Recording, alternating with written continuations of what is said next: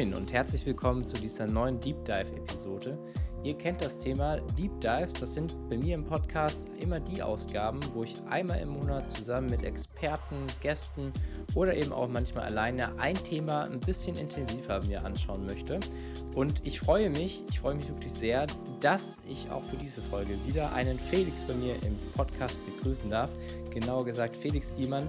Wir haben zusammen studiert und er ist ebenso wie ich als nebenberuflicher Filmemacher unterwegs. Ja, und in der heutigen Folge haben wir so ein bisschen, ja, alles mal ein bisschen abgegrast. Wir sind wirklich mal den kompletten Rundumschlag durchgegangen. Ja, was sind so die Themen bei einer nebenberuflichen Selbstständigkeit, aber auch im Bereich Filme machen. Und ich möchte euch gar nicht lange auf die Folter spannen. Ich wünsche euch ganz viel Spaß mit dieser Episode. Wenn euch ein Thema besonders interessiert, dann könnt ihr es natürlich immer mir schreiben via Instagram und Co. Und jetzt würde ich sagen, ja, lasst uns direkt in die Folge einsteigen. Viel Spaß!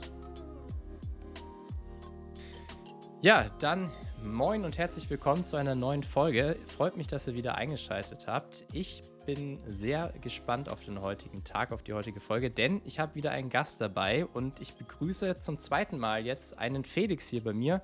Felix, herzlich willkommen zu dieser Deep Dive Folge. Schön, dass du da bist. Hi, danke dir. Freut mich, dass ich da sein kann.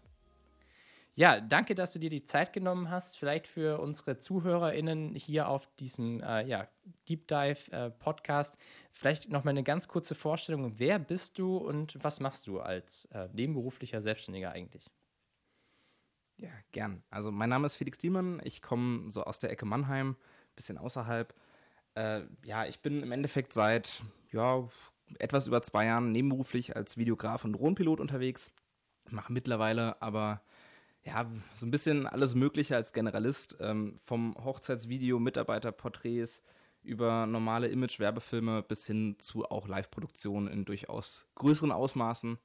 Ähm, ja, so ein bisschen was von allem ist dabei. Ähm, ja. Ja, danke dir auf jeden Fall. Ähm, ich glaube, das kann ich vorwegnehmen. Daher kennen wir uns auch ein Stück weit. Äh, wir haben zusammen studiert äh, mit demselben äh, Schwerpunkt ja, im Bereich Marketing und haben wir dann auch zusammen lange Zeit ähm, in einer Studentenfirma uns aktiv eingebracht. Das heißt, daher ist so ein bisschen auch, glaube ich, die Verbindung zu Foto und Video entstanden, oder? Ja, durchaus. Also ich meine, bei, bei FPS bin ich tatsächlich immer noch mit dabei. Ähm, ja, sind jetzt wieder mehr Themen mit dazugekommen. Ähm, aber Video ist eigentlich damals so wirklich mit FPS erst großartig relevant geworden, ja. Ja, vielleicht äh, nochmal so zum, zum Einstieg. Ähm, ich meine, wenn man sich im Bereich Foto, Video selbstständig macht, das kann ich zumindest jetzt auch aus meinem Bereich, dann ja, hat man da ja auch so eine gewisse äh, Leidenschaft für das Thema. Was begeistert dich denn an dem Medium Film, Foto? Huh, ähm, also der Einstieg am Anfang war für mich vor allem so durch die Drohnen. Ähm, wir hatten, gut, du weißt, die Zuschauer wissen es natürlich nicht. Ähm, wir hatten einen Prof, der so eine Einführungsveranstaltung, ein bisschen Werbung gemacht hat für das studentische Projekt. Und da war so einer der Hauptthemen, ja, die fliegen mit Drohnen und machen da ganz coole Sachen.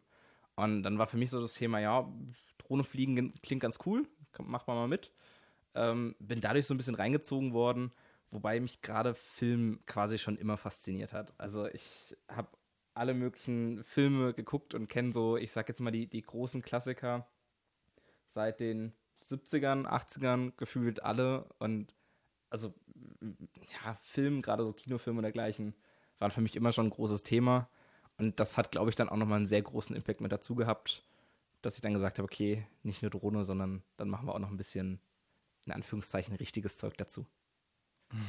Genau, also nochmal die Ergänzung. Du hast ja gerade so ein bisschen eingeführt, in welchen Bereichen du überall unterwegs bist. Äh, vielleicht nochmal so die Frage von meiner Seite. Äh, hast du da so eine Idee, in welche Richtung du langfristig gehen möchtest? Ähm, was so dein, dein der Traumbereich wäre, Traumbranche oder Art von Film? Hast du da eine Idee?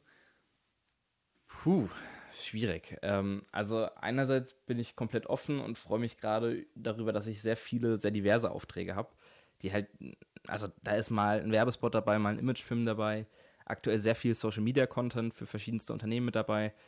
Ähm, also, wenn ich mir was aussuchen dürfte, was mal irgendwo auf dem Lebenslauf stehen sollte, wäre es wirklich ein Kinofilm. Ähm, da in irgendeiner Form mitzuwirken, das wäre auf jeden Fall mal mega. Aber ansonsten bin ich da noch extrem offen. Guck ein bisschen, wie es sich entwickelt. Ähm, ja, und bleib da mal gespannt. Ja, ist ja vielleicht auch am Anfang ähm, oder wenn man halt eben durchstartet, damit gar nicht mal so schlecht. Ähm, ich meine, ich kann es nur bei mir selber auch zurückgeben. Da sind alle Themen dabei und das macht es ja auch irgendwie wieder so spannend. Man lernt bei jedem Projekt was Neues dazu und äh, ja, es wird einem auf jeden Fall nicht langweilig, äh, was es da an unterschiedlichen Einsatzbereichen gibt. Weil ich glaube, das ist ja für viele auch nicht so bekannt, dass es da ja schon durchaus Unterschiede gibt zwischen den unterschiedlichen Formaten, Arten und auch Branchen ja letztendlich. Klar, und auch da äh, habe ich am Anfang radikal unterschätzt. Ähm, also sowohl die Diversität, die es geben kann in den verschiedenen Themen, als auch wie groß dann, also sowohl quasi in der Breite als auch in der Tiefe. Ähm, es ist so krass, was es für Unterschiede gibt, eben in, ich sage jetzt mal, Videografie für Produkte, aber selbst innerhalb von Produkten gibt es eben nochmal die Abstufungen zwischen Werbespots, zwischen eher den erklärenden Videos, eher zwischen dem Social Media Charakter im Sinne von, ich zeige das Produkt, zeige, äh, wie es sich eben in verschiedenen Situationen bewegen kann, was alles nochmal so unterschiedliche Nuancen sind. Und also ja, definitiv extrem cool. Ja, ich, ich finde eben auch, das äh, ist einfach total facettenreich und es nimmt ja auch immer weiter zu und ähm, das macht irgendwie, das ist zumindest bei mir so der Fall, macht es irgendwie aus, dass man da immer wieder neue Sachen äh, testen kann und äh, darf. Vielleicht nochmal so, du hast es gerade schon an der einen oder anderen Stelle angeschnitten. Vielleicht kannst du nochmal so ein bisschen ausführen, wie sich das eigentlich alles bei dir entwickelt hat. Du bist ja jetzt schon ähm, ja, zwei Jahre, meintest du, nebenberuflich selbstständig. Ähm, aber wie, wie kam es dazu? Was waren da so deine ähm, ja, Milestones, sag ich mal, oder was hat dich dazu veranlasst, in die Richtung zu gehen? Ja, klar. Also im Endeffekt war es so, ähm, ich war bei dem studentischen Projekt mit dabei. Ähm, das war dann mit Ende des Studiums so langsam das Thema, ja gut, was macht man jetzt? Üblicherweise war es so, dass die Studis damals die Projekte dann mit Ende des Studiums verlassen haben und dann hat man quasi nie wieder voneinander gehört, außer es kam halt irgendwo mal Themen, wo man gesagt hat, hey, ich habe da früher mal bei einem Projekt mitgemacht oder so und hat dann irgendwie ein Projekt mal empfohlen oder irgendeinen Kunden weitergeleitet hin. Dann gab es mal Kontakte, aber sonst war das meiste eigentlich dann immer quasi erledigt. Jetzt hatten wir damals aber die Situation, ähm, dass extrem viele gegangen sind ähm, und wir niemanden mehr hatten, der wirkliches Know-how dann noch da gehabt hätte. Deshalb wurden im Jahrgang vor mir schon mal zwei Studis übernommen. Ähm, der eine hat sich dann schon relativ schnell zurückgezogen und äh, ich hatte dann auch das große Glück, dass ich da auch noch mal in einer ja, Lehrtätigkeit im Endeffekt übernommen wurde. Das heißt, auch seit Ende des Studiums bin ich immer noch an der DHBW mit dabei und bringen den Studis in dem Projekt alles bei, was irgendwie im Kontext von einer Videoproduktion wichtig ist. Und ähm, da ist es aber so, wenn ich dann mal bei Aufträgen dabei bin, ist es halt eher in einer Produktionsleitungsfunktion ähm, oder in einer, in einer Regiefunktion, wo du wenig mit der operativen Produktion zu tun hast. Also natürlich musst du immer gucken, was machen die Studis, wo brauchen wir gerade Hilfe und so, aber du kannst halt eben selber nicht großartig produzieren. Und von daher habe ich gesagt, es macht mir so viel Spaß, ich will das weiterhin machen und habe mich dann auch parallel dazu nebenberuflich selbstständig gemacht. Ja, Meilensteine. Ähm, am Anfang war es relativ mau, was so die, ich sag jetzt mal, Qualität und Quantität an Themen anging. Ähm, also ich habe sporadisch mal irgendwo irgendeinen Auftrag gemacht, aber das war eher relativ simples Zeug. Ähm, und von der Qualität her war es okay. Ähm, ich fand es damals in Ordnung und auch dafür, dass ich dafür ein paar Euro bekommen habe, war das mehr als in Ordnung. Also ich finde die Qualität bis heute gut. Ähm, es hat sich halt ein gutes Stück weiterentwickelt. Und ja, so die großen Meilensteine. Hm. Also auf jeden Fall die erste Hochzeit, die ich gemacht habe als Videodienstleister. Das war ziemlich cool. Ähm, Im Vorfeld extrem viel Vorarbeit geleistet. Ich habe mir alles genau durchgeplant ich habe mir Skizzen gemalt, wo ich wann stehen muss, ähm, habe mir mit Google Maps und dergleichen die Locations vorher angeguckt, dass ich schon grob abschätze, was mache ich dann wann, wie, wo. Ähm, um das kurz vorwegzunehmen, mittlerweile bin ich da deutlich entspannter, was Hochzeiten angeht. Natürlich gucke ich mir die Location an, aber halt eher so im Hinterkopf, wo kann ich parken ähm, und den, den Rest klärt sich dann schon vor Ort. Ähm, genau, also die, die, erste Hochzeit war definitiv ein cooles Thema. Ähm, dann ja, so die, die ersten Live-Produktionen, ähm, das war definitiv auch ziemlich cool, weil live immer, also live ist immer nochmal was ganz anderes. Ähm, wenn man in einer wirklich größeren Live-Produktion dabei ist, die Nervosität, die Menge an Leute, die da dabei sind, die Vorbereitung, die erforderlich ist, das Equipment, das erforderlich ist. Das ist schon eine Hausnummer und als dann so die ersten Live-Produktionen losgingen, das war schon, also da hat man sich auch noch mal professionell gefühlt. ähm, das erste Auslandsprojekt, ähm, das war auch ähm, ein extrem großer Livestream, also oder für meine damalige Verhältnisse war das so einer meiner größeren Livestreams. Da ist auch einiges schiefgelaufen, ähm, was ich leider nicht verantworten konnte. Also vielleicht sprechen wir später im Detail mal ein bisschen drüber. Ähm, das war auf jeden Fall ein ziemlich cooles Thema. Und äh, ja, dann so die ersten Sachen, die jetzt halt wirklich von Kunden veröffentlicht wurden. Also Social Media Content und Co., der halt, also ich meine, klar, die anderen Sachen wurden auch veröffentlicht, aber die jetzt auch wirklich mal so ein, so ein bisschen Reichweite bekommen haben, dass da mal ein paar hundert, wenige tausend Leute sich mal sowas angucken. Das ist schon ein schönes Gefühl, wenn man, äh, weiß, okay, da warst du jetzt beteiligt oder das hast du komplett abgedreht und so. Ja, das sind so die, die großen Meilensteine. Und was jetzt noch relativ frisch dazu gekommen ist, ähm, ich habe jetzt, ja, also Team kann man nicht sagen, weil es sind Freiberufler, aber es sind halt Freiberufler, mit denen ich regelmäßig zusammenarbeite. Zwei Stück. Ähm, einer, den äh, du auch kennst, eine ehemalige Kommilitone von uns, der Yannick, ähm, ist äh, primär im Bereich Videoschnitt unterwegs, macht so vor allem Social Media Content und dergleichen. Und ähm, dann habe ich noch eine andere Freiberuflerin, die Dominique, ähm, die ist jetzt relativ frisch dabei. Die kümmert sich um ein paar Vertriebsthemen, ähm, weil ich einfach gemerkt habe, dass es ein Thema ist. Ähm, ich kann das, es macht mir aber nicht den größten Spaß. Und ähm, ich habe halt nicht das Gefühl, dass meine Zeit an der Stelle am besten investiert ist. Und äh, ja, deshalb habe ich da auch nochmal jemanden für den Vertrieb mit dazu genommen. Und ja, ich weiß nicht, ob man das als Meilenstein bezeichnen kann, ähm, aber es war natürlich auch für mich ziemlich cool, dass du mich jetzt gefragt hast, ob ich äh, mal in einer Folge auftauchen will. das ist natürlich auch nochmal so, okay, ist das erste Mal, dass einen irgendwer fragt. Ähm, das heißt, es scheint schon irgendwo anzukommen, dass es relativ gut läuft. Ja, äh, auf, auf jeden Fall. Also freut mich natürlich, wenn es für dich auch eine Ehre ist, hier in diesem Podcast zu erscheinen. Ich hoffe natürlich äh, für dich, dass da noch ganz viele Folgen in anderen Podcasts, die vielleicht auch noch ein bisschen größer sind, dazukommen. Du hast jetzt einige schon sehr spannende Punkte äh, angesprochen, auf die wir vielleicht gleich noch mal so ein bisschen eingehen wollen. Einmal so das Thema ja, Challenges, ähm, ja auch das Thema, wie skalierst du ein Stück weit dein Unternehmen. Eine Sache, die ich jetzt nochmal spannend fand, auch vielleicht für die ZuhörerInnen, war eben das, was du gesagt hast, diese ganze Vorbereitung, die in so ein Projekt reinfließt, am Beispiel Hochzeiten, aber auch an Live-Produktionen. Ich glaube, das ist vielen ja auch mhm. oftmals gar nicht so bewusst, wie viel, wie viel Zeit man da vorweg noch, äh, noch reinsteckt. Oder ähm, kommt da dir viele äh, Verständnis entgegen in deinen Kundenprojekten? Uh, es kommt immer so ein bisschen drauf an. Also bei Hochzeiten hast du die und die Brautpaare. Also es gibt die, ähm, da hast du das Vorgespräch, erklärst den schon, also was heißt erklärst den, aber äh, sprichst halt relativ locker. Und dann kommt meistens auch so das Thema auf, ja, wie lange braucht man denn so und so. Ähm, und mein persönliches Gefühl und was ich jetzt auch so von anderen Hochzeitsdienstleistern mitbekommen habe, gerade Foto- und Videografen, ist, dass man so in Summe die drei- bis vierfache Zeit, die man vor Ort ist, eben nochmal für die Themen außenrum mit benötigt. Also sei es Schnitt, aber halt eben auch Vorbereitung, Akquise und dergleichen. Und ähm, ja, also das kommt bei Hochzeiten ziemlich gut hin. Also so drei bis vierfache der Zeit vor Ort. Ähm, was für mich am Anfang, wie gesagt, ein sehr großes Thema war, war halt so das Ganze, wie muss ich mich verhalten, was kann ich machen, was sind so die, die Do's und Don'ts. Ähm, ja, gerade Hochzeiten sind halt immer noch ein sehr emotionales Thema. Ähm, ich habe da auch wirklich Stunden, Tage äh, investiert auf äh, YouTube, auf irgendwelchen Blogs und dergleichen, habe mich an verschiedensten Stellen informiert.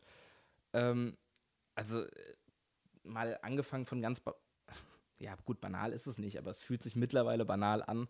Themen wie, wie Objektivwahl und ähm, arbeite ich mit Autofokus oder mit manuellem Fokus und so, wo ich sage, okay, eigentlich hat das ja nichts mit Hochzeiten zu tun. Ähm, natürlich muss ich für eher nahe Aufnahmen keinen Weitwinkel benutzen, weil sonst zerreißt es mir das Bild und die Leute sehen scheiße aus. Ähm, natürlich sollte ich auch nicht gucken, dass ich äh, mit einem Teleobjektiv auf irgendwas draufhau, was eben vielleicht ein bisschen zu nah ist, ein bisschen, ähm, ja, also zu nah ist, um da halt auch die Form, ich sag jetzt mal, künstlich zu verschieben. Aber das waren halt immer so, ja, Themen, die mich, die mich beschäftigt haben, aber wo ich mittlerweile sage, okay, eigentlich war es damals ein, ein, allgemeines Wissensthema und jetzt weniger sowas. Ähm, wobei ich das an vielen Stellen heute auch noch mache. Also sich im Vorfeld zu, zu äh, überlegen, was kann ich denn wie machen, wie gehe ich an meine Shots ran, sei es über ein Storyboard, das mache ich bei, bei Werbeproduktionen immer gern, ähm, oder sei es eben dadurch, dass ich mir meine Gedanken mache, was möchte ich denn zum Schluss mit dem Video rüberbringen. Ähm, de facto produziere ich 80% meiner Themen mit, mit einem 50mm Objektiv, ähm, aber nichtsdestotrotz hat, also es gibt natürlich ganz viele Faktoren, die eben noch außen rumstehen, die, die dann mit auf, drauf einwirken. Bei Live-Produktion hatte ich jetzt bisher nie das Gefühl, dass die Kunden das nicht mitbekommen haben, wie viel Arbeit da drin steckt, ähm, weil man da sehr eng in der Kommunikation mit den Kunden ist. Das heißt, die bekommen von mir im Vorfeld Informationspakete, da steht drin, ähm, was für Infos sie bitte an die Referenten weitergeben soll, was Kleidungsstil angeht, ähm, was Themen wie ähm, Körperpflege angeht. Man muss es leider an vielen Stellen dazu sagen. Bei den Live-Produktionen, wo ich bisher war, hatte ich nie irgendwelche Probleme in der Richtung. Ähm, aber man tauscht sich aus. Im Netzwerk kenne ich durchaus einige, die gerade mit so Themen schon Probleme hatten. Und ähm, durch die Kamera sieht halt alles nochmal ein bisschen anders aus. Und dann die Haare, die so ein bisschen fettig sind, sehen halt auf der Kamera gleich aus, als wäre da zwei Liter Öl drüber geflossen. Und ähm, wer leichte Schweißränder unter den Achseln hat oder wem, wem der Saft so ein bisschen läuft, das siehst du halt auf der Kamera gleich ganz anders, als es so in, in echt aussieht. Ja, und von daher habe ich da meine Pakete, die ich den Kunden mitgebe. Da kriegen sie mit, dass da viel Arbeit reinfließt. Dann gibt es einen Regieplan, ähm, den ich mit den Kunden zusammen ausarbeite. Ähm, dann muss ich das ganze Zeug programmieren. Also ich nutze schwerpunktmäßig eine Mischung aus einem äh, ATEM Mini und ähm, OBS und muss mir dann halt alles über Stream Deck und Co. automatisieren, damit ich eben meine Knöpfe habe, drücke nur einmal auf den Knopf und im Endeffekt passiert dann ja die, die animierte Grafik, die einfliegt oder das Video, das ähm, eingeblendet werden soll und dergleichen. Ähm, weil das kann man live quasi gar nicht anders jammen, als wenn man sich vorbereitet. Ähm, das kriegen die Kunden auch mit, dass da relativ viel Arbeit reinfließt. Das Ganze muss getestet werden, ähm, das Ganze muss vor Ort aufgebaut werden. Also für die größeren Livestreams bin ich bei einem anderthalb Stunden Livestream trotzdem in Summe so um die acht Stunden beim Kunden vor Ort. Ähm, das kriegen die da schon näher mit. Also da sind Firmenkunden deutlich entspannter als Privatkunden. Mhm. Ich denke auch, also das Thema Livestream ist ja auch äh, insofern nochmal eine ganz andere Nummer, weil du ja auch, gut, bei Hochzeiten auch äh, nicht so viele Möglichkeiten hast, das nochmal zu wiederholen, was unter Umständen passiert. Gerade, ähm, ja, wenn es eben darum geht, den Moment äh, zu erwischen. Da denke ich jetzt speziell an Hochzeiten, aber auch bei Live-Produktionen geht es ja wirklich darum, dass alles sitzen muss. Und da ist, wie du schon jetzt, glaube ich, ganz gut äh, darstellen konntest, die Vorbereitung natürlich auch äh, essentiell im Vorweg. Ich würde vielleicht eine Sache ja, also mal so ein bisschen. Ja, sorry, ich wollte dich nicht unterbrechen. Äh, alles gut. Ähm, ich meine, bei, bei, Hochzeiten ist der Unterschied so ein bisschen, ja, es gibt viele Momente, die passieren nur einmal, aber ich kann ja zum Schluss schneiden. Und ähm, natürlich ist es ärgerlich, wenn dann gewisse Momente fehlen oder nicht gut sind, ähm, weil auch daran erkennt man zum Schluss einen guten Dienstleister oder ein gutes Video. Aber ich kann es besser, äh, besser, besser ähm, kaschieren, dass eben irgendwo Fehler aufgetreten sind und kann das ein bisschen, also hab da weniger Themen. Bei Live ist halt, wenn es live nicht läuft, dann ist es halt live und du kannst im Nachgang nichts schneiden. Ähm, aber das ist ein Druck, der dir als Dienstleister auch an vielen Stellen gelegen kommt, weil das heißt auch, dass sich die Leute außenrum ähm, deutlich mehr Gedanken machen, als es eben bei einer 0815-Produktion der Fall ist.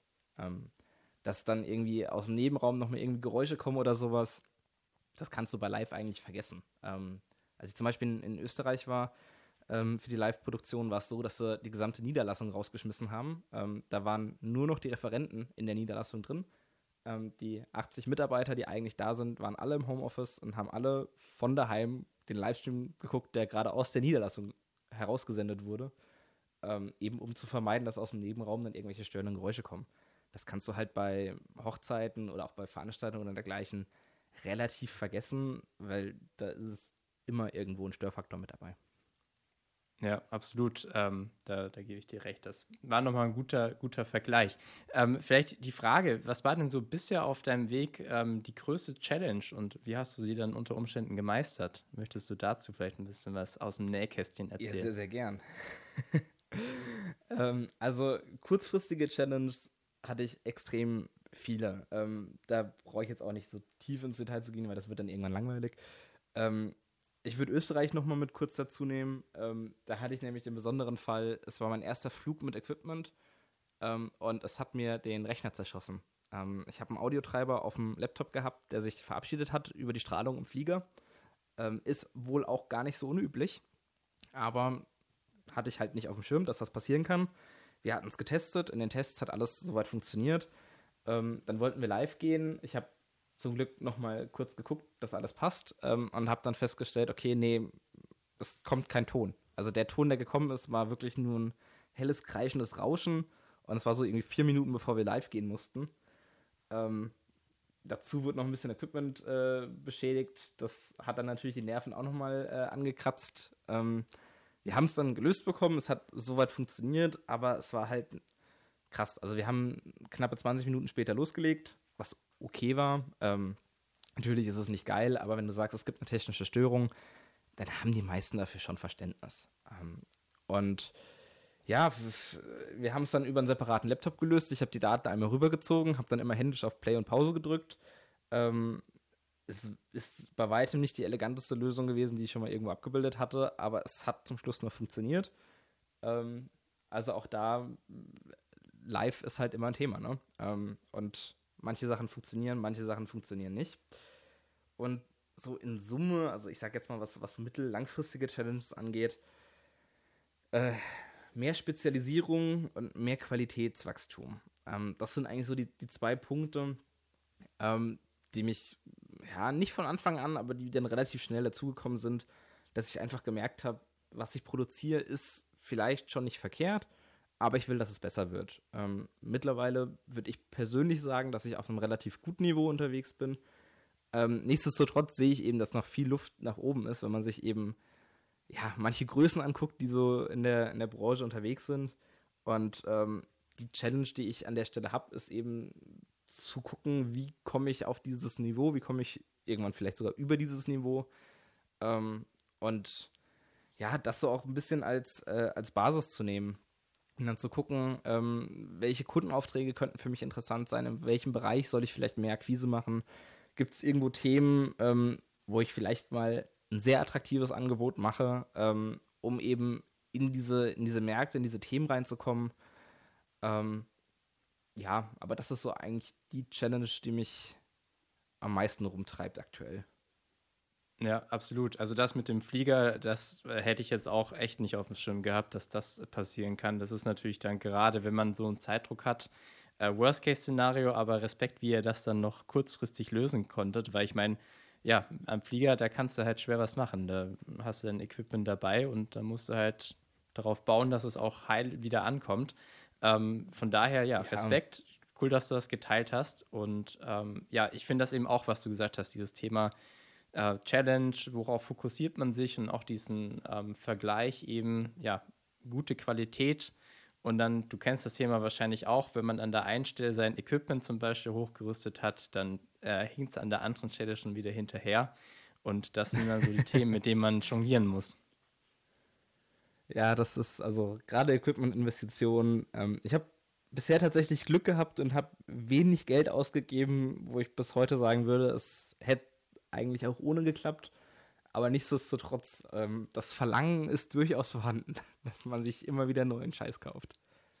Ja, ich, äh, bei mir ist es tatsächlich auch so jetzt, seitdem ich das nebenberuflich äh, gestartet habe, habe ich zum Glück, glaube ich, wenig Fehlkäufe gemacht. Ich weiß nur, mein allererster Fehlkauf in Anführungszeichen war, als ich ganz frisch mit dem Thema angefangen hatte, also noch zu Schulzeiten, direkt mal einen Greenscreen äh, zu, zu nehmen. Also so ein, äh, und zu denken, man kann jetzt hier Hollywood-Spezialeffekte nachbauen in der eigenen Garage ich kann es vorwegnehmen, hat nicht so funktioniert wie geplant. Ähm, aber das ist halt irgendwie so dieses Thema, man wächst da ja so langsam rein. Aber ich finde das eben auch eine Challenge zu gucken, ähm, ja, in welche Bereiche kann man gehen oder welche Märkte sind da vielleicht auch interessant, so ähm, aus vielerlei Hinsicht. Ja. Zu, zu, Greenscreens hätte ich tatsächlich nur eine kurze Anekdote. Ähm, ich habe damals während dem studentischen Projekt, äh, waren wir mit den Pfadfindern irgendwann mal unterwegs Und dann sollten wir für ein Leitertreffen, wollten wir abends ein lustiges Spiel machen. Und dann haben wir gesagt, komm, wir produzieren doch einfach ein paar Videos vor, wo dann quasi die Spielregeln erklärt werden. Dann ist es ein bisschen aufgelockert. Und dann können wir vor Ort eben Spiel, Spaß, Heiterkeit machen ähm, und verschiedene Themen machen. Und ähm, wir haben das tatsächlich auch mit einem Greenscreen ähm, gedreht. Also im Endeffekt war das ja irgendeine Mischung aus gescheitem Greenscreen und einer, äh, einer einfachen Decke, die halt im Grün da hing. Also das war so ein, so ein, so ein billig Greenscreen-Teil. Das hat alles funktioniert soweit. Aber was wir halt zum Beispiel nicht auf dem Schirm hatten, ähm, ein Teil der Fahrt von der Kluft ist halt auch grün gewesen. Und ähm, wir haben es zum Glück gesehen, haben dann den, den Teil soweit entfernt. Was wir nicht gesehen haben, war ein kleines Logo, ähm, was eben auf der äh, linken Brustseite äh, aufgestickt ist auf der Kluft. Und äh, ja, das heißt, man hat quasi die ganze Zeit den Hintergrund durchgesehen an dieser einen Stelle. Was halt an der Stelle gepasst hat, weil es war sowieso sehr affig, was wir so an Videos gedreht haben. Ähm, aber ich hatte das null auf dem Schirm. Sehr nice. Ja, das sind so die Sachen, die äh, lernt man, indem man es einmal gemacht hat und äh, eben daraus dann den, die Schlussfolgerungen zieht. Ähm, ja, eine Sache, die mich noch mal interessieren möchte, äh, würde, wäre, du hast es gerade so ein bisschen erwähnt, das Thema, ähm, ja, du hast es in Anführungszeichen ein Team aufgebaut, sind freiberufliche Akteure, ähm, aber wie ist da so deine Strategie? Also wie groß möchtest du deine nebenberufliche Selbstständigkeit aufbauen? In welche Richtung soll das gehen, wenn du es dir aussuchen könntest? Puh, also die Größe ist tatsächlich ein interessantes Thema. Also was mir wichtig ist, um mal andersrum anzufangen, ähm, wenn ich mir mein Team aufbaue, ähm, weil es soll schon noch wachsen, sind im Endeffekt drei Punkte, auf die ich achte. Ich will nichts abgeben, was ich nicht kann oder was ich nicht verstehe. Ich will nichts abgeben, durch das die Qualität in irgendeiner Form leidet für das Produkt, das ich dem Kunden geben kann.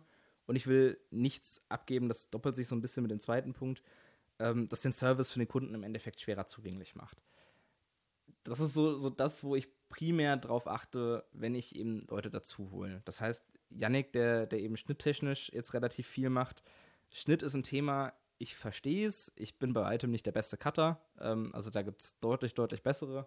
Ich habe auch noch in Erinnerung, dass du das extrem gut gemacht hast, als wir damals an dem studentischen Projekt waren. Ähm, das ist aber ein Thema, wo, also ich verstehe es, aber ich bin bei weitem nicht der Beste. Genauso Vertrieb hatte ich ja vorhin schon erwähnt, ich weiß, worum es geht, ich habe es auch schon gemacht, ich kriege es hin, aber ich brauche kein Experte drin zu sein und wenn ich Leute habe, die mir eben diese Tätigkeit abnehmen können, die Zeit abnehmen können, dann ist das gut. Ähm, was ich auch immer mal wieder an verschiedenen Stellen habe, sind eben äh, Produktionsassistenten, Assistentinnen, die dann eben auf die, die mittleren bis größeren Drehs mit dazukommen ähm, und dann an verschiedenen Stellen unterstützen.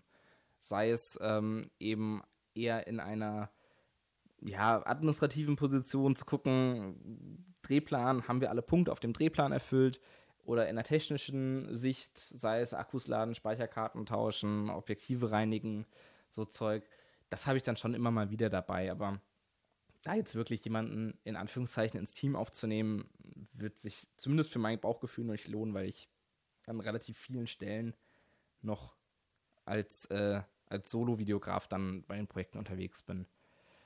Und ansonsten Wachstum, also ja, es soll größer werden, es soll aber halt organisch wachsen. Also es bringt mir nichts, wenn ich jetzt auf einen Schlag zehn Vertriebler einstelle, ähm, habe ähm, ab dem 1.1. 30 Aufträge, die ich abarbeiten muss, komme nicht hinterher, habe zum Schluss eine, bescheid eine, eine bescheidene Qualität, ähm, meine Kunden sind unzufrieden und ähm, da hat zum Schluss keiner was von. Ähm, natürlich sieht das erstmal auf dem Umsatz schön aus, wenn dann da 30 Kunden auf einmal eine Rechnung bezahlen, aber wenn die danach halt nie wiederkommen, wenn du keine Videos hast, die du gerne auf die Homepage setzt oder von denen du gerne erzählst, dann bringt dir das halt auch nichts.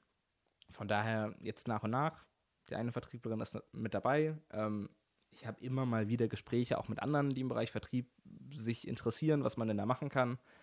Ähm, aber dadurch, dass ich jetzt eben keinen Druck habe und nicht sage, ich brauche morgen 30 Leute, bin ich da sehr entspannt und lege dann schon Wert auf die Qualität. Ähm, ich meine, da kommt es immer aufs Thema drauf an. Bei einem Vertriebler ist es mir halt persönlich sehr wichtig, dass wir vom Stil her relativ ähnlich sind, dass wir uns gut verstehen. Bei einem Cutter, also ich meine, ich verstehe mich mit Yannick sehr gut, aber äh, da wäre es mir persönlich relativ egal, was für soziale Kompetenzen er mitbringt.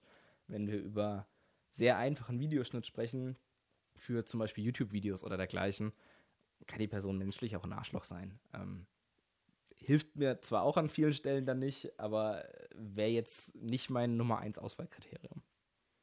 Mhm. Ähm, ja, ich finde das, was du gesagt hast, auch spannend, das eben ja nachhaltig aufzubauen, in dem Sinne, dass man eben ja vielleicht auch langfristige Kundenbeziehungen aufbaut, die dann nicht nach dem ersten Mal auch wieder äh, beendet sind.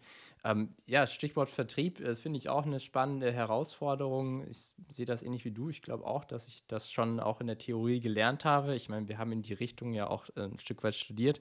Ich weiß nicht, wie es dir geht. Ich finde das super schwierig, jetzt auf einmal unter dem eigenen Namen aufzutreten und so seine eigene, seinen eigenen Namen und auch ein Stück weit die Dienstleistungen, die damit verknüpft sind, in so eine Art Schaufenster zu stellen. Geht dir das ähnlich?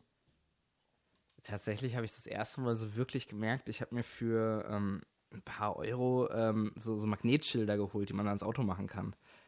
Ähm, und die ersten paar Male, als ich danach im Auto gefahren bin, da hatte ich so wirklich dieses Gefühl so, hä, Moment, jetzt weiß ja jeder äh, zum einen, wer du bist, ähm, dann steht da ja auch dieses Schildchen mit dran, mit hier Videograf und so. Das war für mich so der Punkt, wo ich, oh, upsi, hm, das ist ja so offiziell.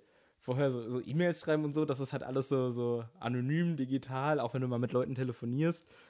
Das ist so auf Distanz, aber das war dann irgendwie auf einmal sehr nah. Ähm, also da war ich schon, ähm, also da, da, da ging es mir schon auch so wie dir. Ja, absolut. Wenn man dann so, ja, eben ähm, da so präsent ist auf einmal, das fand ich echt nochmal mhm. so eine Sache, wo ich gemerkt habe, okay, das ist schon nochmal ein Unterschied, wenn man da auf einmal öffentlich mit allen Sachen äh, dasteht und so weiter. Ähm, ja, das mal so weit zu dem Thema. Ähm, wie gehst du denn generell jetzt so an das Thema Marketing ran? Das würde mich auch noch mal interessieren. Was sind da so deine, deine Wege? Ähm, möchtest du dich lokal aufstellen? Also du hattest ja erwähnt, so Bereich Mannheim ähm, und Umgebung oder wie stellst du dich auf? Puh. Ähm, also mit meiner Vertrieblerin ist es so abgestimmt, dass ähm, Reisekosten nicht provisionsfähig sind. Das heißt, sie wird jetzt nicht dafür belohnt, ähm, wenn sie einen sehr günstigen Auftrag in Österreich verkauft und äh, ich dafür einen Haufen Reisekosten habe oder so. Ähm, es ist jetzt aber für mich auch weniger das Kriterium. Also ich habe einen Kunden, mit dem ich ähm, jetzt die letzten Monate relativ viel Zeit verbracht habe. Der sitzt im Raum Freiburg. Ähm, Fahre ich auch zwei Stunden runter. Bei den Hochzeiten war es auch ähm, das Nächste, was ich hatte, ähm, bis, ja, also bis auf die letzte, war eigentlich auch über eine Stunde Fahrt. Ähm, das ist mir an sich relativ egal. Ich möchte halt die Zeit auch dann halbwegs sinnvoll verbringen. Ähm, das heißt, ja, Reisezeit möchte ich schon vermeiden. Ähm, aber ich habe jetzt auch kein Problem damit, solange der Kunde es bezahlt. Und ich habe halt die Erfahrung gemacht, ähm, dadurch, dass ich eben noch nicht so die, die Marke aufgebaut habe und jetzt auch nicht den riesigen äh, Pool an Referenzen habe, wo ich sagen kann, hier, zieh dir dein DAX-Unternehmen raus, ich hatte es alle schon oder sowas, ähm, sind die meisten Leute halt auch, wenn ich sage, okay, jetzt kommen da halt Reisekosten dazu und dann liegen wir in Summe bei Preis X, stellen sie halt auch schon selber fest, okay, wenn man irgendwie nimmt, der halt aus der Nähe kommt, ähm, ist man da günstiger mit dabei. Also es ist jetzt nicht mein, mein Hauptziel. Ähm, ja, es, wenn es geht, achte ich drauf. Aber es ist kein großes Kriterium.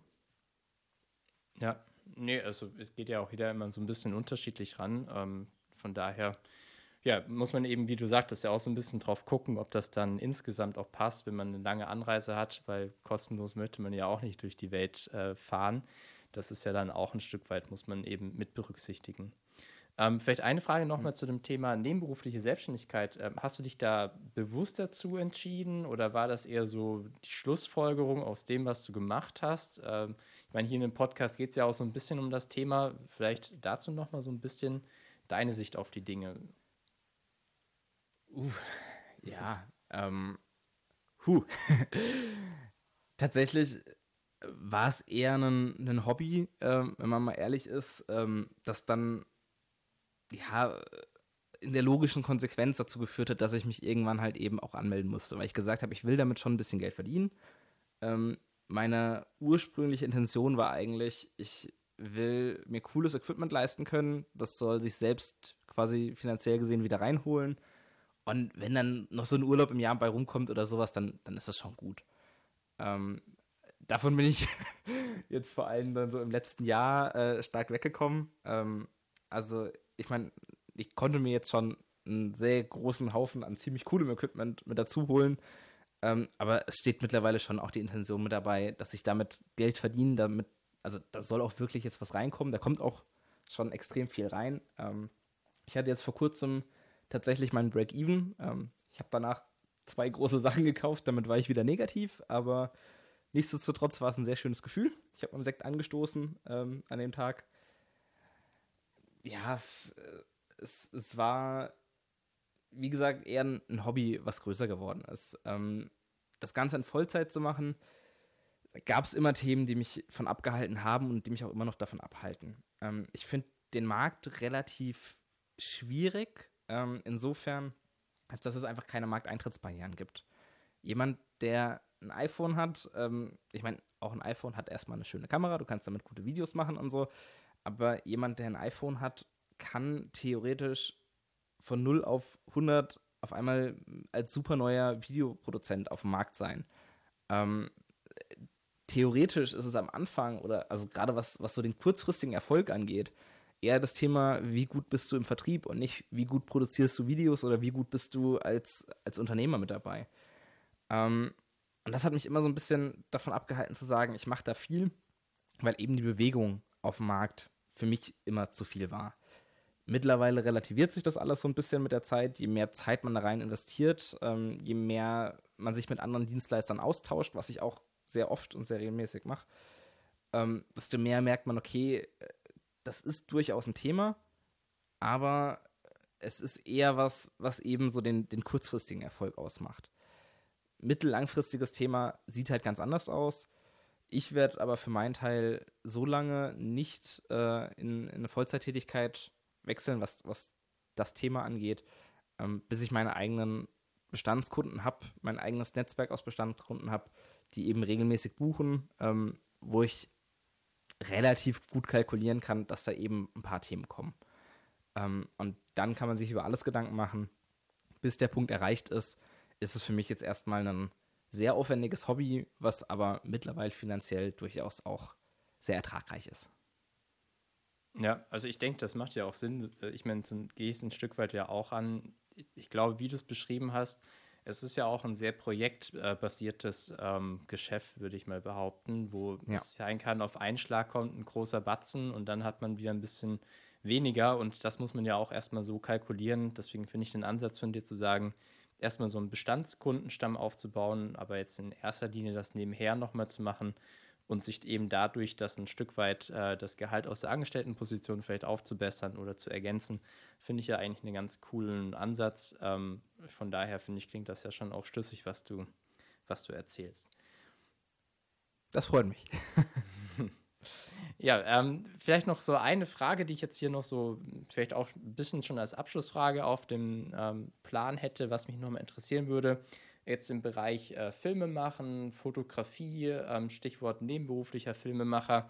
Was war denn jetzt bisher so dein größtes Learning aus dieser Zeit, das du so gemacht hast und wo du sagst, ja, das kannst du vielleicht auch als Tipp all denjenigen mitgeben, die entweder jetzt im Bereich nebenberufliche Selbstständigkeit starten oder eben auch, wie, wie wir beide jetzt in dem Bereich ähm, ja, digitale Medien oder halt Filme machen und Fotografie einsteigen möchten? Puh, schwierig. Ähm, also, was für mich so das Thema war, ich meine, ich, ich hatte es vorhin schon gesagt, ähm, Weiterbildung. Also ich habe für mich festgestellt, je mehr ich weiß, desto mehr merke ich eben, dass es Themen gibt, von denen ich keine Ahnung habe oder Themen, die viel tiefer sind als das, was ich ursprünglich mal erwartet hätte, in, in der Richtung anzutreffen. Ähm, das soll aber nicht davon abhalten, sich überhaupt mit den Themen zu beschäftigen. Also wer Interesse hat, im Bereich Video zu starten, Handy schnappen. Ähm, ich meine, es gibt mittlerweile von verschiedensten Herstellern für um die 100 Euro die ersten Stabilisatoren fürs Handy. Sonst nimmt man halt das 20-Euro-Stativ von Amazon oder so, ähm, packt das Handy drauf, produziert einfach mal ein bisschen was. Ein bisschen rumprobieren, gucken, wie fühlt es sich an, damit zu arbeiten. Ähm, was sind Themen, die vielleicht leicht fallen, was fällt vielleicht ein bisschen schwerer. Ähm, wovon ich so ein bisschen die Finger weglassen würde, ähm, sind direkt, ich sag jetzt mal, relevante Aufträge. Also so, sowas wie eine Hochzeit oder sowas wie ähm, eine wirkliche Kundenproduktion zu haben, fände ich persönlich für den Anfang schwierig, wenn ich vorher keine Ahnung von dem Thema hätte. Ähm, einfach ein bisschen rumprobieren ähm, und dann damit beschäftigen, reinfuchsen. Es gibt einen Haufen YouTuber, es gibt einen Haufen Podcasts, es gibt einen Haufen Blogs, äh, die sich mit den Themen beschäftigen. Ähm, einfach mal angucken und ausprobieren. Ja, mega. Ähm, jetzt hast du mir nur doch nochmal die äh, Auflage gegeben für zwei Fragen, die ich jetzt doch nochmal habe. Ähm, deswegen mache ich jetzt schön. so ein bisschen hier den, äh, den Aufschlag kaputt. Ähm, aber danke auf jeden Fall für den Einstieg, weil ich glaube, das ist eben auch wichtig, einfach ins Machen zu kommen, da mal anzufangen und sich mit dem Thema zu beschäftigen. Und ich glaube auch, wie du gesagt hast, es gibt halt, das ist halt die Sache, das Spannende, was mich auch ein Stück weit fasziniert, man macht immer wieder ein Fass auf und merkt, oh, hier kann ich ja auch noch ein bisschen die Unendlichkeit mich weiterbilden und neue Sachen dazulernen. Ähm, und das finde ich irgendwie auch das Coole daran. Äh, Foto, Film hört, auf, hört sich auf den ersten Blick manchmal vielleicht auch ein bisschen einfach an, aber man kann es ja beliebig äh, komplex dann ausschmücken. Und du hast gerade ein paar ähm, Sachen erwähnt, so wo du dich weiterbildest. Äh, hast du denn äh, Leute, die du empfehlen kannst auf den sozialen Kanälen, sei es YouTube, Podcast ähm, für all diejenigen, die im kreativen Bereich unterwegs sein wollen? Uh. Hm. Also tatsächlich ist, ist mein Schwerpunkt, wo ich mir so die meisten Inspirationen herhole, ist tatsächlich vor allem YouTube. Ähm, für mich so, so sehr idolhaft mit dabei ist definitiv Peter McKinnon. Ähm, ist für mich unglaublich, dass jemand, der eigentlich Fotograf ist, ähm, mittlerweile so extrem, also was ist eigentlich Fotograf? Also ich nehme ihn extrem als Fotografen wahr. Ähm, und auch das, was er so an Werken hat, die, die ihn erst so richtig bekannt gemacht haben, war das halt primär alles Fotografie. Ähm, er ist mittlerweile seit Jahren im Bereich Video unterwegs, ähm, macht mittlerweile wahrscheinlich auch deutlich, deutlich, deutlich mehr im, im Kontext von Videos. Ähm, aber ihn finde ich halt einfach e extrem interessant, weil er eine sehr lockere Persönlichkeit ist. Ähm, also wer sich von ihm das äh, Video angeguckt hat zur Produktverstellung der Canon EOS R3, ähm, es gab zu dem Zeitpunkt genau zwei Canon EOS R3 in Gesamtkanada und äh, er hat halt einfach mal einen Kumpel gefragt, der eine FPV-Drohne hat, ähm, hat diese Kamera im Wert von brutto 6000 Euro mit einem Objektiv, ähm, nochmal so zweieinhalbtausend Euro, hat er einfach mal an diese FPV-Drohne geklebt ähm, und ist damit in der Gegend rumgeflogen. Tatsächlich ist das Ding auch abgestürzt. Ähm, aber einfach den, den Mumm zu haben, sowas durchzuziehen, wenn man sich das Video anguckt, das ist pervers. Ähm, das ist schon ziemlich cool. Also er auf jeden Fall. Ähm, wo ich immer mal wieder reingucke, ist auch Make Art Now. Ähm, auch ein Filmer, ähm, meines Wissens aus den USA, ähm, der halt gerade, was so, so kreative Shots angeht, finde ich das extrem. Der hat sich auch ein äh, automatisches Studio gebaut. Also der hat quasi Alexa genommen und hat da sein gesamtes Studio dran gehängt. Ähm, das ist ziemlich cool. Und ansonsten ist es halt meistens eher so punktuell. Ähm, es gibt auch bei den Deutschen eins, zwei, die man, also die ich mir immer mal wieder angucke. Ähm, aber das ist dann schon immer, immer ein sehr spezielles Thema. Also dann äh, sind das schon Leute, die sich auch wirklich spezialisiert haben auf einen Punkt, sei es jetzt Hochzeiten, Imagefilme, äh, Drohnen. Und dann guckt man da mal so ein bisschen, aber ja. Ansonsten ist mir halt auch wichtig, relativ divers unterwegs zu sein, relativ viele Meinungen einzufangen.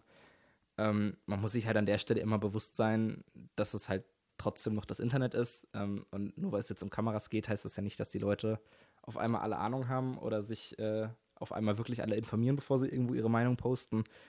Ähm, aber solange man da mit der entsprechenden Rationalität rangeht, finde ich auch Foren und dergleichen durchaus interessant. Ähm, und was auch äh, tatsächlich so für, für den Business-Charakter äh, eine meiner Hauptinformationsquellen ist, äh, ist Canon Rumors. Ähm, einfach dadurch, dass ich, äh, so wie du ja auch, äh, mit Canon unterwegs bin, schwerpunktmäßig.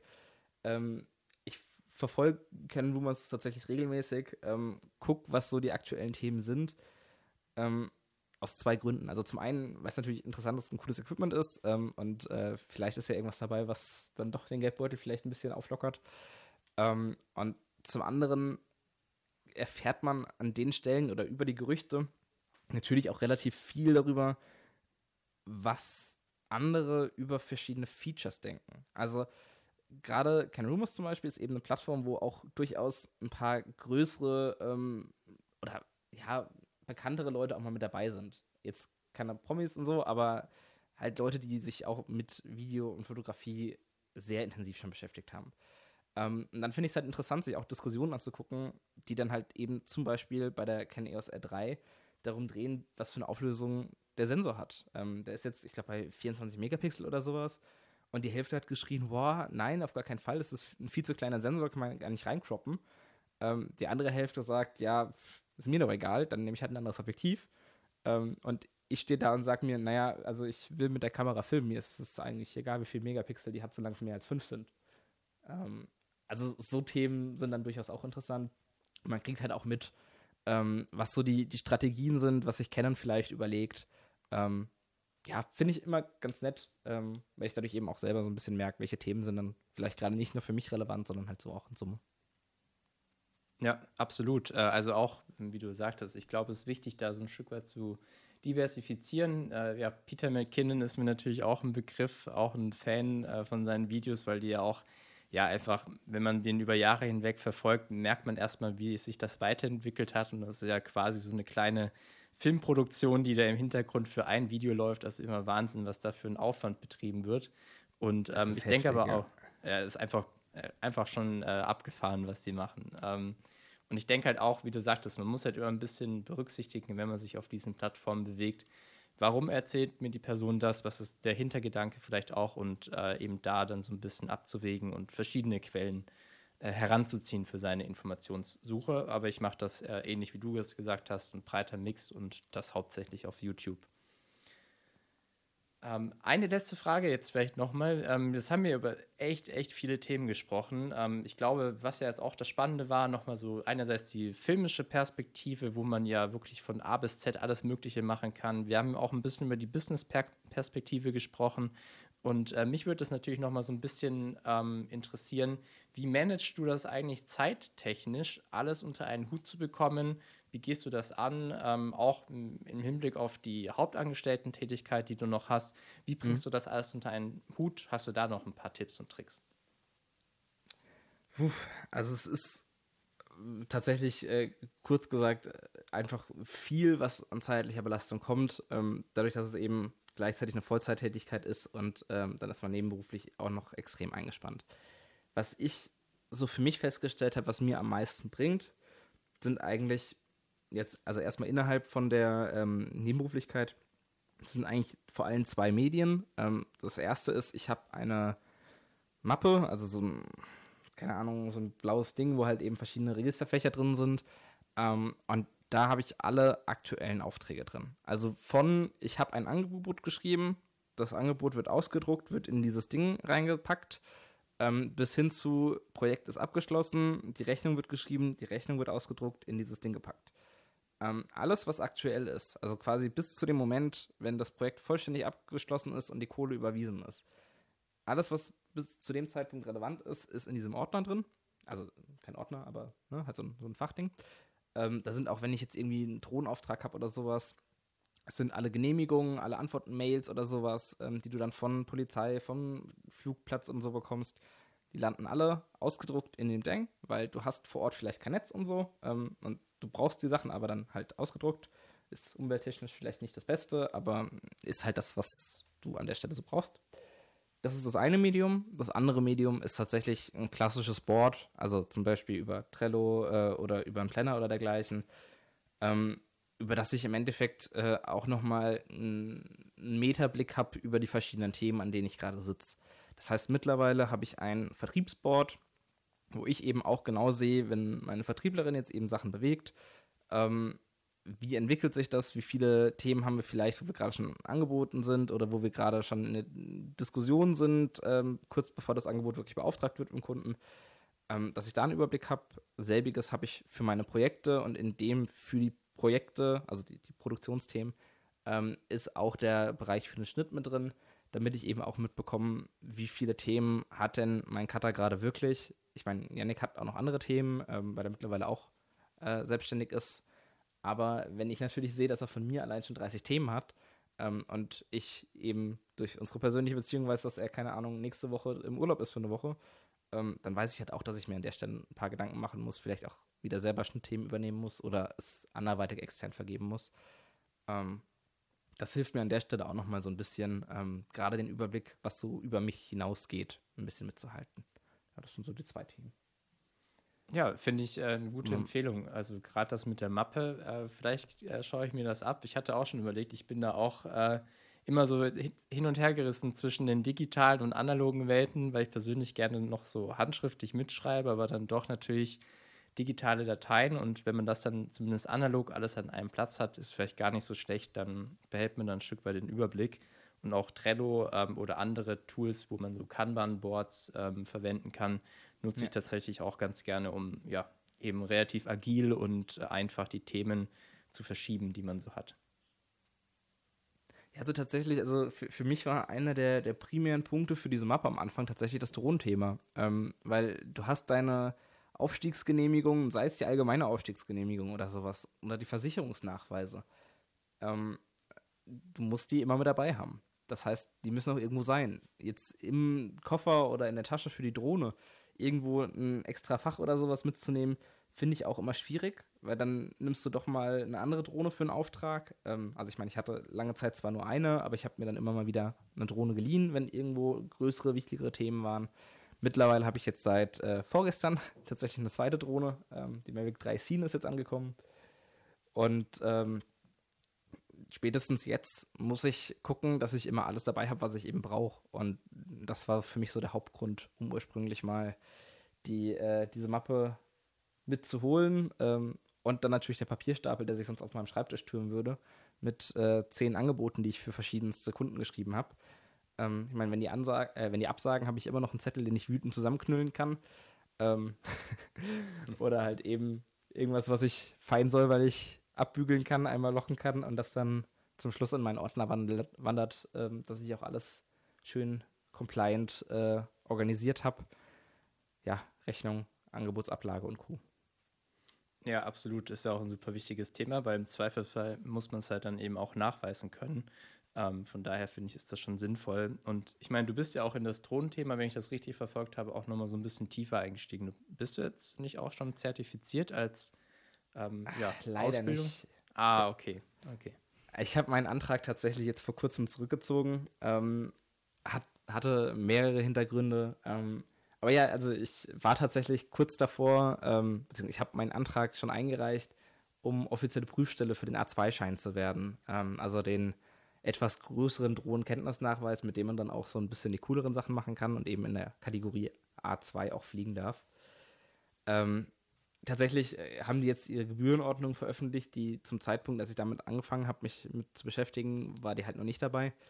Ähm, und das kostet halt schon etwas, um, um Prüfstelle zu werden. Ähm, und man hat sehr viele bürokratische Themen. Also das möchte ich gar nicht negativ bewerten. Äh, ich kann durchaus verstehen, dass man das braucht und es ist auch sinnvoll.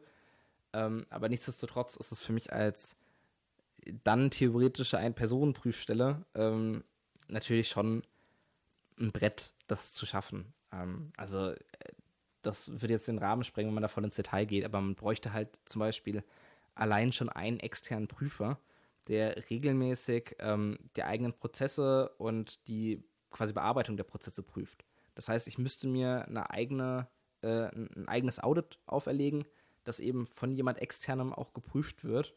Ähm, die Person darf nichts mit dem Prüfbetrieb zu tun haben ähm, und braucht auch tatsächlich äh, Qualifikationsnachweise, inwiefern die Person eben qualifiziert ist, um so interne Audits durchzuführen. Und ähm, das in Kombi mit dem Papierkram und den, den sonstigen Anforderungen, die da kommen. Du musst auch deinen eigenen Prüfungskatalog schreiben und so. Ähm, da habe ich jetzt leider vor kurzem meinen Antrag zurückgezogen. Ähm, was heißt leider? Also ich habe meinen Antrag zurückgezogen. Ich finde es ein bisschen schade. Ähm, vielleicht mache ich es ja irgendwann mal. Die ganzen Vorbereitungen habe ich auch alle gemacht gehabt. Das ist natürlich auch viel Zeit, jetzt noch nicht zurückkommt. Ähm, aber es hätte sich einfach so für mich nicht gelohnt. Ja, also klar, kann ich schon nachvollziehen, wenn da so ein Berg äh, auf einen zukommt. Das sind natürlich wichtige Sachen, ähm, bin ich ganz bei dir. Ist auch besser, glaube ich, so, wenn das so geregelt ist und für, vielleicht auch für alle diejenigen, die das nicht so auf dem Schirm haben. Man braucht in Deutschland einfach mittlerweile einige ja, grundlegenden Zertifikate und Auflagen, die man erfüllen muss, um so eine Drohne ähm, zu betreiben. Und ich denke, das ist auch sinnvoll, aber es ist halt auch eben mit einer gewissen Zeit verbunden. Deswegen kann ich schon auch nachvollziehen, dass du es zumindest jetzt erstmal ähm, Stück weit verschoben hast. Aber, und äh, ich glaube, das fällt auch mal so als kleines Schlusswort. Ich fand, es war eine sehr, sehr bunte Mischung heute dabei. Äh, ich fand es wahnsinnig spannend, mich mit dir auszutauschen. Ähm, waren sehr viele coole Sachen dabei, ein paar spannende Einblicke. Und ähm, ja, würde, glaube ich, sagen, danke dir für deine Zeit, dass du dir hier ähm, das freigeräumt hast, ähm, in diesen Podcast als Gast zu kommen. Und wünsche dir natürlich ganz, ja, ganz viel Erfolg. Auf jeden Fall. Ja, danke gerne. Dir auch. Ich wünsche dir auf jeden Fall ganz viel Erfolg bei äh, deiner nebenberuflichen Selbstständigkeit. An alle, die zuhören und im Bereich Mannheim unterwegs sind und da mal irgendwie Bedarf haben, verweise ich ganz klar auf Felix. Ich äh, hau auch alle möglichen äh, Social Links und Website und was es da gibt von dir einfach mal in die Beschreibung rein. Ähm, ja, wie gesagt, kommt auf ihn zu, wenn ihr in der Gegend unterwegs seid. Und Felix, dir ein ganz herzliches Dankeschön. Und jetzt gebe ich das Wort nochmal für ein kleines Abschlusswort an dich. Okay, also danke dir auf jeden Fall auch, äh, dass ich die Chance hatte. Äh, immer wieder cool, also auch gerne wieder. Ähm, ja, wer weiß, vielleicht haben wir auch mal die Chance. Äh, ich komme gerne mal Richtung Köln hoch. Vielleicht haben wir mal die Gelegenheit, dass wir mal zusammen irgendwas produziert kriegen. Ja, nehme ich dich beim Wort. Äh, wenn da was Passendes dabei ist, dann äh, lass uns da gerne nochmal schauen, dass wir da irgendwie, wie in alten Zeiten, sage ich mal, gemeinsam wieder ein Projekt auf die Beine stellen. In diesem Sinne, danke dir und äh, ja, an alle, danke fürs Zuhören. Wir hören uns dann beim nächsten Mal wieder.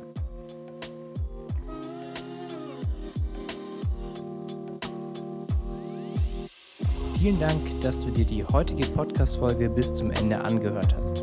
Sollte dich ein bestimmtes Thema rund um die nebenberufliche Selbstständigkeit interessieren, dann schreib mir gerne eine kurze Nachricht via Instagram oder per Mail. Auch darüber hinaus freue ich mich natürlich über dein Feedback rund um diesen Podcast, damit die Inhalte noch besser werden. Wenn du mich unterstützen möchtest, dann empfehle diesen Podcast in deinem Bekanntenkreis oder schreibe eine Rezension auf Apple. Indem du meinen Podcast abonnierst, erhältst du immer aktuelle Updates und wirst rechtzeitig über neue Folgen informiert. In diesem Sinne, danke fürs Zuhören, bleib gesund und bis zum nächsten Mal.